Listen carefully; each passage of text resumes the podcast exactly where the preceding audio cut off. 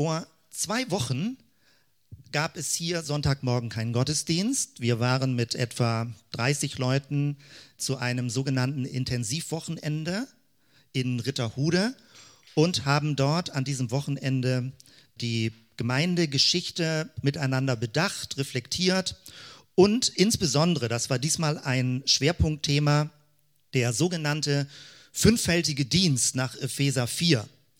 Da geht es um fünf verschiedene Themenfelder, Personen, Personengruppen, um die Gemeinde aufzubauen. Das wird uns weiter begleiten, also nicht nur jetzt in diesem Jahr, sondern auch in das nächste Jahr hinein, weil wir würden gerne jedem helfen, der möchte, äh, sein Schwerpunktdienstfeld zu finden und auch Strukturen und Wege und Gruppenformen finden, wie man das miteinander äh, einbringen kann und wie man sogenannte dann Entwicklungstreffen auch in der Gemeinde machen kann. Das wird also an anderer Stelle ein bisschen mehr kommen, das nur zur Erklärung. Und was auch besonders ist, eben in diesem Herbst ist, wir haben nach drei Jahren eine neue Gemeindeleitung gewählt. Und von dort her sind wir auch in der Gemeindeleitung am Überlegen, wo gehen die Linien weiter, was bedeuten die nächsten drei Jahre für die Gemeinde. Auch das ist gerade etwas, was wir in dieser Gemeinde miteinander bedenken. Ich erzähle das, um so mit ein ganz paar wenigen Stichpunkten dich mit reinzunehmen in die Entwicklung der Gemeinde. Ich möchte jetzt an dieser Stelle einen Bibelvers dir zeigen. Und das ist der Vers, mit dem ich das Intensivwochenende eröffnet habe. Und der Vers hat für mich aus, ich weiß nicht ganz genau, ein bisschen aus unerklärlichen Gründen eine aktuelle Sonderstellung bekommen. In der Woche vor dem Intensivwochenende habe ich meine regelmäßige Bibellese gemacht und plötzlich blieb ich an einem Vers hängen und mir das Gefühl war, in dieser Übersetzung des Verses kam der richtig so aus dem Text raus. Der Textzusammenhang ist nicht so schön. Gott kritisiert dort die Leitung des Volkes. Und äh, plötzlich taucht dieser eine Vers auf, der so stark ist und so positiv ist. Und mein Eindruck war, der Vers hat etwas für uns, für die Gemeinde zu sagen. Dass wir den als Orientierungspunkt, als Referenzpunkt nehmen für die Weiterentwicklung. Und das möchte ich dir hier jetzt auch der ganzen Gemeinde, also das kurz ein bisschen beschreiben und auch die Gedanken, weil ich merke, dass bei mir arbeitet dieser Vers. Also ich umkreise den, ich kau auf den Worten rum, sagte, was könnte damit gemeint sein? Und vielleicht geht es dir ja auch ein bisschen so und ihr könnt das dann bis in die Zellgruppen hinein verlängern. Also Heute sind es nicht so viele Folien wie letzten Sonntag, da waren ganz viele Bilder, einfach nur ein Vers und den werden wir uns für ein paar Minuten jetzt genauer angucken. Der Vers steht im Propheten Hosea, Kapitel 10, Vers 12 und es ist die neue evangelistische Übersetzung, wie diese Formulierung dort ist, die ich besonders schön finde von der Übersetzung her. Dort steht, seht gerechte Taten aus, also sät gerechte Taten aus erntet nach dem Maß der Liebe, nehmt Neuland unter den Pflug. Es ist Zeit, Jahwe zu suchen, bis er kommt und euch mit dem Regen der Gerechtigkeit segnet. Diesen Vers finde ich allein deswegen so schön, weil er so tolle Formulierungen hat, weil es so ein schönes Deutsch ist von der Art und Weise. Und ich möchte gerade mal, während das einfach die ganze Zeit hier vorne stehen bleibt, dir meine Beobachtung sagen dazu. Die erste Beobachtung, finde ich, ist sehr stark, es sind biologische Bilder. Also da kommt das Wort säen vor, Saat säen, ernten, ein neues Land, pflügen und es geht um Regen, der auf das Land fällt. Also ein, ein sehr starkes biologisches Bild. Wir sind heutzutage ja nicht mehr so landwirtschaftlich orientiert. Damals war das natürlich stark vor Augen. Aber es gibt sicherlich den einen oder anderen oder die ein oder andere, die auch so Lust haben am Gärtnern. Äh, zeigt mal, wer, wer von euch hat ein bisschen Lust am Gärtnern? Okay, genau. Also bei euch, glaube ich, wird eine stärkere Resonanz ausgelöst werden, weil, beim Gärtmann weiß man, wenn man erstmal einen Samenkorn sät, dann wird man nicht am nächsten Tag sofort eine Pflanze sehen und eine Frucht dran sehen. Also man muss ein bisschen Geduld haben man muss es wässern und man muss gut zureden der Pflanze, damit sie dann auch wächst und besonders schön wird. Also äh, man weiß, es gibt so eine gewisse Zeitverzögerung, während man gärtnert. Und das ist sehr spannend. Biologische Bilder, die hier verwendet werden. Eine zweite Beobachtung dabei ist, die biologischen Begriffe werden mit Begriffen kombiniert, die überhaupt nicht biologisch wirken. Und das ist irritierend. Also wo tritt das auf? Wenn hier oben steht, dass man Taten sehen kann. Äh, wie geht das? Man tut doch Taten. Man handelt, man macht was. Wie kann man Taten sehen? Also säen, dass es nicht immer auf der MP3 wie sehen, wie angucken sich anhört, sondern wie säen, wie Samenkörner in die Erde legen. Wie kann man Taten säen? Das ist total irritierend, äh, diese Kombination. Oder wie kann man nach der Liebe ernten? Wie soll das denn funktionieren? Man erntet, wenn Frucht da ist, aber nach dem Maß der Liebe, auch irritierend. Neuland unter dem Flug, das kann man vielleicht noch so ein bisschen äh, sich gut nachvollziehen, aber dann kommt zum Schluss eine Formulierung, der Regen der Gerechtigkeit.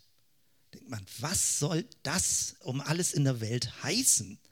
Der Segen der Gerechtigkeit. Ist das sowas wie ein Polizeistaat, wo Polizisten vom Himmel regnen, um überall für Gerechtigkeit zu sorgen? Was bedeutet es, dass Gerechtigkeit regnet? Ist das was Bedrohliches?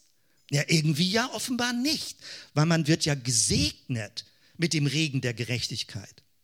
Immer dann, wenn du die Bibel liest und über Bibelstellen stolperst, wird es interessant. Lies nicht zu schnell die Bibel, sondern äh, bleib hängen an diesen Stellen und es kann sein, dass du sie jahrelang nicht verstehst, mach dir ein Fragezeichen dran oder eine Notiz und vielleicht werden es später Einsichten äh, werden später Einsichten kommen, dass du die Bibelstelle besser verstehen kannst. Ich finde, diese Bibelstelle hat das Potenzial, sie nicht auf Anhieb zu verstehen. Also man lässt sie vielleicht als poetische Bilder stehen, aber man versteht nicht richtig, was gemeint ist. Also es gibt biologische Tätigkeiten, Handlungen und es gibt eine Kombination mit eher fast technischen Begriffen. Gerechtigkeit. Was ist denn das? Das klingt so sachlich. Und Offenbar ist aber dieser Begriff gerecht und Gerechtigkeit ein starker Begriff in diesem Vers. Gerechte Taten und Regen der Gerechtigkeit. Ich habe das gerade noch mal vor kurzem gelesen, wie jemand sagte, auch mit jüdischem Hintergrund in Bezug auf den christlichen Glauben. Er sagt, im christlichen Glauben, wenn diese hohe Betonung auf Annahme, auf Erlösung durch Christus liegt, dann ist klar, dass das Wort Liebe und das Wort Gnade eine hohe Bedeutung bekommt. Im Judentum ist das nicht so stark. Im Judentum gibt es andere Begriffe, die sehr stark sind. Und einer der ganz, ganz großen Begriffe ist Gerechtigkeit, im Hebräischen Zedakah.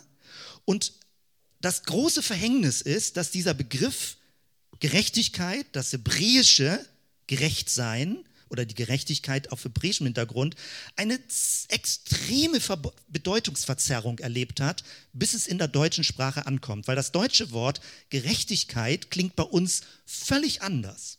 Ein ähnlicher Begriff ist Shalom, also der Friede, ist was viel umfassenderes und mächtigeres im Hebräischen als das deutsche Wort Frieden. Und deswegen will ich am Schluss noch mal ein bisschen zurückkommen. Aber gehen wir das noch mal durch. Sät gerechte Taten aus.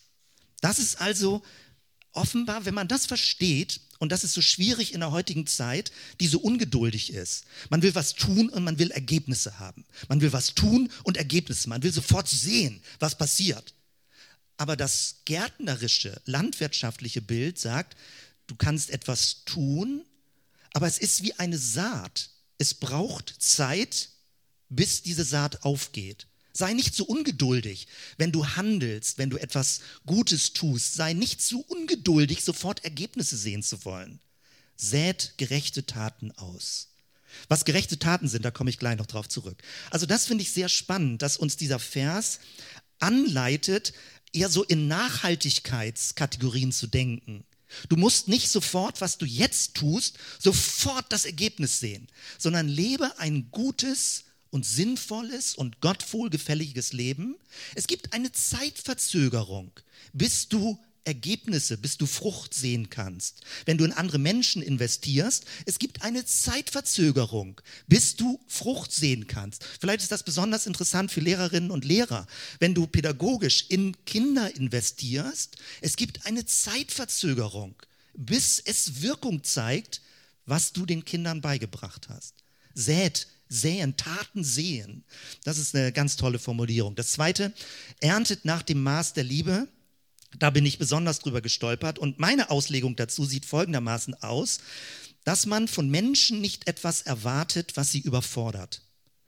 Nach dem Maß der Liebe. Das heißt, wenn du von einem vierjährigen Kind erwartest du nicht etwas, was ein 40-jähriger Mensch bringen kann. Du siehst das vierjährige Kind mit Liebe an und du erntest nach dem Maß der Liebe. Es heißt, du erwartest von dem Kind, was es auch wirklich tun kann. Du erwartest nicht mehr von ihm. Du überforderst es nicht. Deine Erwartung ist angemessen, gerechtfertigt im positiven Sinne in Bezug auf die Altersgruppe des Menschen. Umgekehrt kann es sein, dass du von einem 40-Jährigen zu wenig erwartest. Nach dem Maß der Liebe würde bedeuten, jemanden herauszufordern und zu sagen, Mensch, du bist schon 40, von dir würde ich ein bisschen mehr erwarten. Da muss mehr gehen. Verhalte dich nicht so kindisch. Nach dem Maß der Liebe bedeutet also, der Bezugspunkt ist die Person in ihrem Entwicklungsstadium. Erntet nach dem Maß der Liebe. Ganz tolle Formulierung. Äh, auch zum Auswendiglernen, finde ich, um das so für sich mitzunehmen. Nehmt Neuland unter den Flug. Was ich mir immer wieder sagen muss, ist, unser Leben kann nur nach vorne gelebt werden. Es gibt zu viele Menschen, die leben rückwärts orientiert oder hängen fest oder stecken fest in der Vergangenheit. Du kannst dein Leben nur nach vorne leben. Es ist gut, dass du deine Vergangenheit kennst. Das hängt mit Identität zusammen, mit deiner Herkunft, mit deiner Familiengeschichte und so weiter. Aber mach dich nicht abhängig von deiner Vergangenheit. Nimm Neuland unter den Flug. Von Jesus lernen wir, wenn jemand im Reich Gottes den Hand an den Flug die Hand an den Flug legt, dann soll er nicht zurückgucken, weil sonst fängt er an zu schlingern. Dann guckt er weg. Er soll nach vorne gucken. Das ist ganz wichtig. Und hier im Alten Testament lesen wir schon diesen Hinweis, nach vorne zu leben. Nimm Neuland unter den Pflug.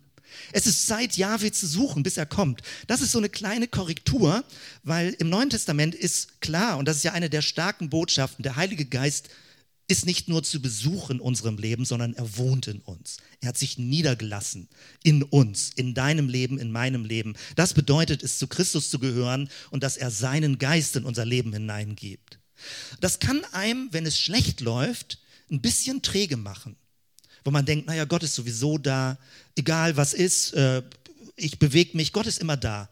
Stimmt, aber wenn es dich träge macht, ist was schiefgelaufen. Und deswegen ist es interessant, dass wir vom Alten Testament stark auch daran erinnert werden, dass dieses Wohnen Gottes in uns auch in Kombination mit einer Sehnsucht gelebt wird, dass wir immer wieder Gott begrüßen in unserem Leben, dass wir ihn erwarten in unserem Leben, dass wir ihn einladen, nicht im Sinne von, als wäre er fern und müsste herbeigebetet werden, aber indem wir ihn aktiv willkommen heißen in unserem Leben. Das ist wichtig auch, wenn du mit dem Heiligen Geist zusammenleben möchtest, deinen normalen alltäglichen Leben. Geh nicht einfach so stumpf neben dem Heiligen Geist nebenher im Sinne von, naja, Gott ist sowieso da, ein für alle Mal geklärt, sondern heiße den Heiligen Geist willkommen. Begrüße ihn in deinem Leben. Dass du auf Gott wartest. Und es gibt Momente, wo du den Eindruck hast, wo es durchaus sein kann, wo man merkt, ich möchte jetzt noch intensiver auf Gott warten und ihn bitten, dass er mir begegnet, dass er mich tiefer berührt. Auch das ist gut. Die Propheten haben das immer wieder betont, dass wir Gott suchen, also uns bewusst Zeit für ihn nehmen und auf ihn ausrichten. Und dann diese Schlussformulierung und euch mit dem Regen der Gerechtigkeit segnet. Regen der Gerechtigkeit. Dazu noch kurz die folgende Gedanken. Und das ist ein Riesenfeld, da müsste ich dir, dich verweisen auf andere äh, frühere Predigten.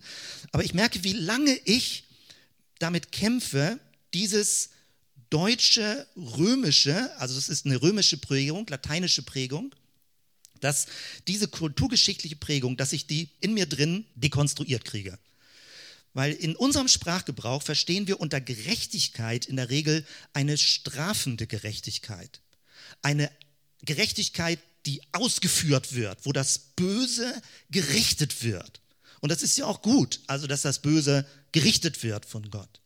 Aber der Gedanke ist dabei, also diese, diese Prägung sagt uns, wenn Gott gerecht ist, dann muss man immer so ein bisschen Angst vor ihm haben, weil es könnte ja auch mich treffen. Ja, natürlich, wenn du Böses tust, trifft es auch dich. Aber ist es immer so was Bedrohliches? Ähm, so wie ich das vorhin mit dem Stichwort es regnet Polizisten oder irgendwie sowas und plötzlich gibt es eine Kontrollstruktur, wo wir überwacht werden. Polizisten verstehen sich anders, ja, also das muss deutlich gesagt werden. Aber es gibt immer so eine, so eine Angst, dass man vielleicht überprüft wird und dass äh, jemand dich richtet für etwas. Das steckt so tief in unserer Kultur drin, dass man praktisch nicht gegen ankommt, so gut wie nicht gegen ankommt. Und ich predige mir die Zunge fusselig, wenn ich das immer wieder neu sage. Dieses Bild an dieser Stelle, deswegen habe ich so lange Kreise gedreht, wird Gerechtigkeit mit einer biologischen Bildwelt kombiniert. Und dann verstehen wir auch diese Formulierung aus dem Propheten, Prophet Maliachi, die Sonne der Gerechtigkeit geht auf. Man denkt, hä, was ist das? Soll das was Schönes sein, dass die Gerechtigkeit aufgeht? Ja. Weil es gibt eine zweite ein zweites Verständnis von Gerechtigkeit und das liegt diesem Vers zugrunde. Das ist keine zugrunde richtende Gerechtigkeit, keine strafende Gerechtigkeit, keine gesetzausführende Gerechtigkeit, keine Exekutive, sondern es ist eine Gerechtigkeit, die Recht schafft, eine aufrichtende Gerechtigkeit. Und da ist das Bild der Sonne. Die Sonne ist eine Sonne der Gerechtigkeit. Das heißt, sie richtet Blumen auf, sie richtet das Leben von Menschen auf. Die Gnade Gottes richtet dich auf. Aus deiner inneren Verkrümmung holt sie dich raus. Und wenn jetzt Regen der Gerechtigkeit hier steht, dann heißt das, man müsste, auch wenn das sperrig im Deutschen klingt, besser übersetzen, also damit es nicht so missverständlich ist, ein Regen des Aufrichtens. Gott segnet uns mit einem Regen des Aufrichtens. Es ist ein Kraftfeld, was Menschen aufrichtet. Und dann wird es wirklich schön.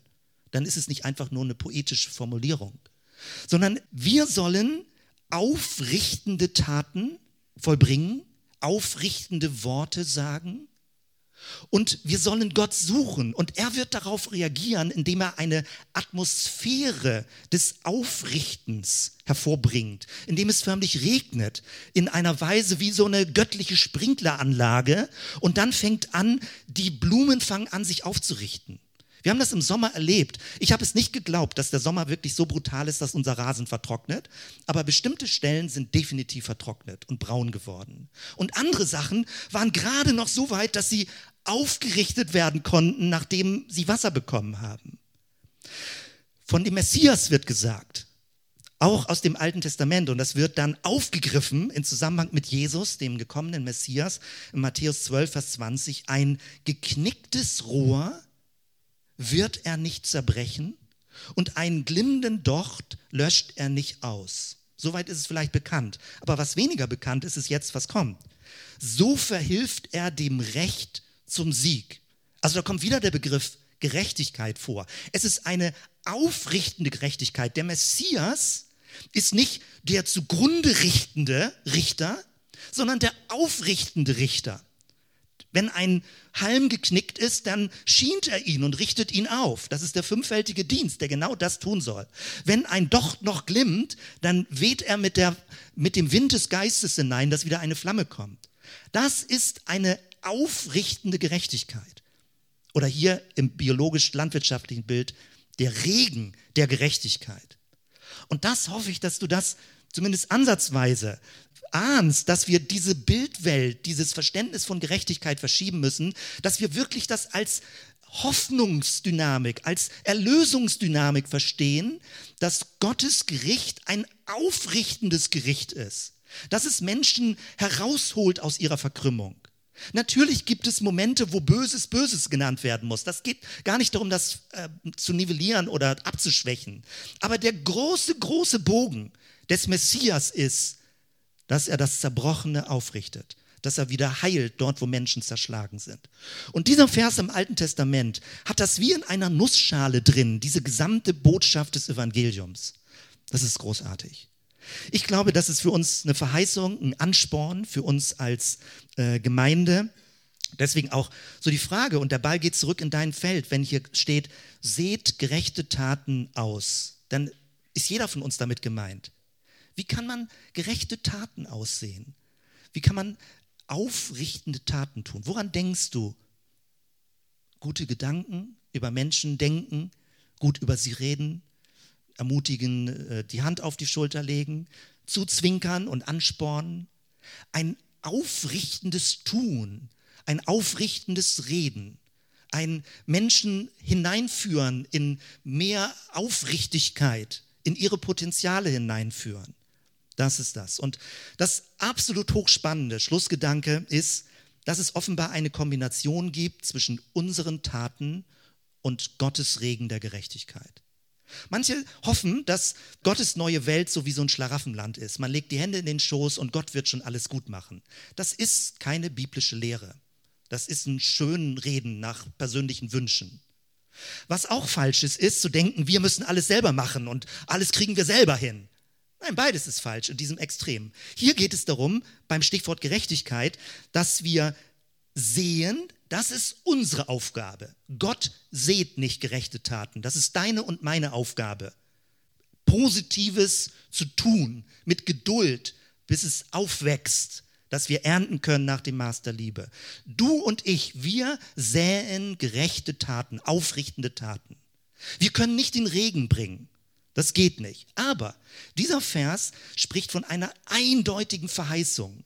Wenn wir als Gemeinschaft, das Volk Gottes, die Gemeinde des Neuen Testamentes, wenn wir handeln und gerechte Taten sehen, gerechte Worte sprechen, zurechtbringende Worte, zurechtbringende Taten, dann wird Gott reagieren und er wird daraus eine Atmosphäre machen, ein Kraftfeld machen, in dem wir gemeinsam ermutigt und gestärkt und aufgerichtet werden.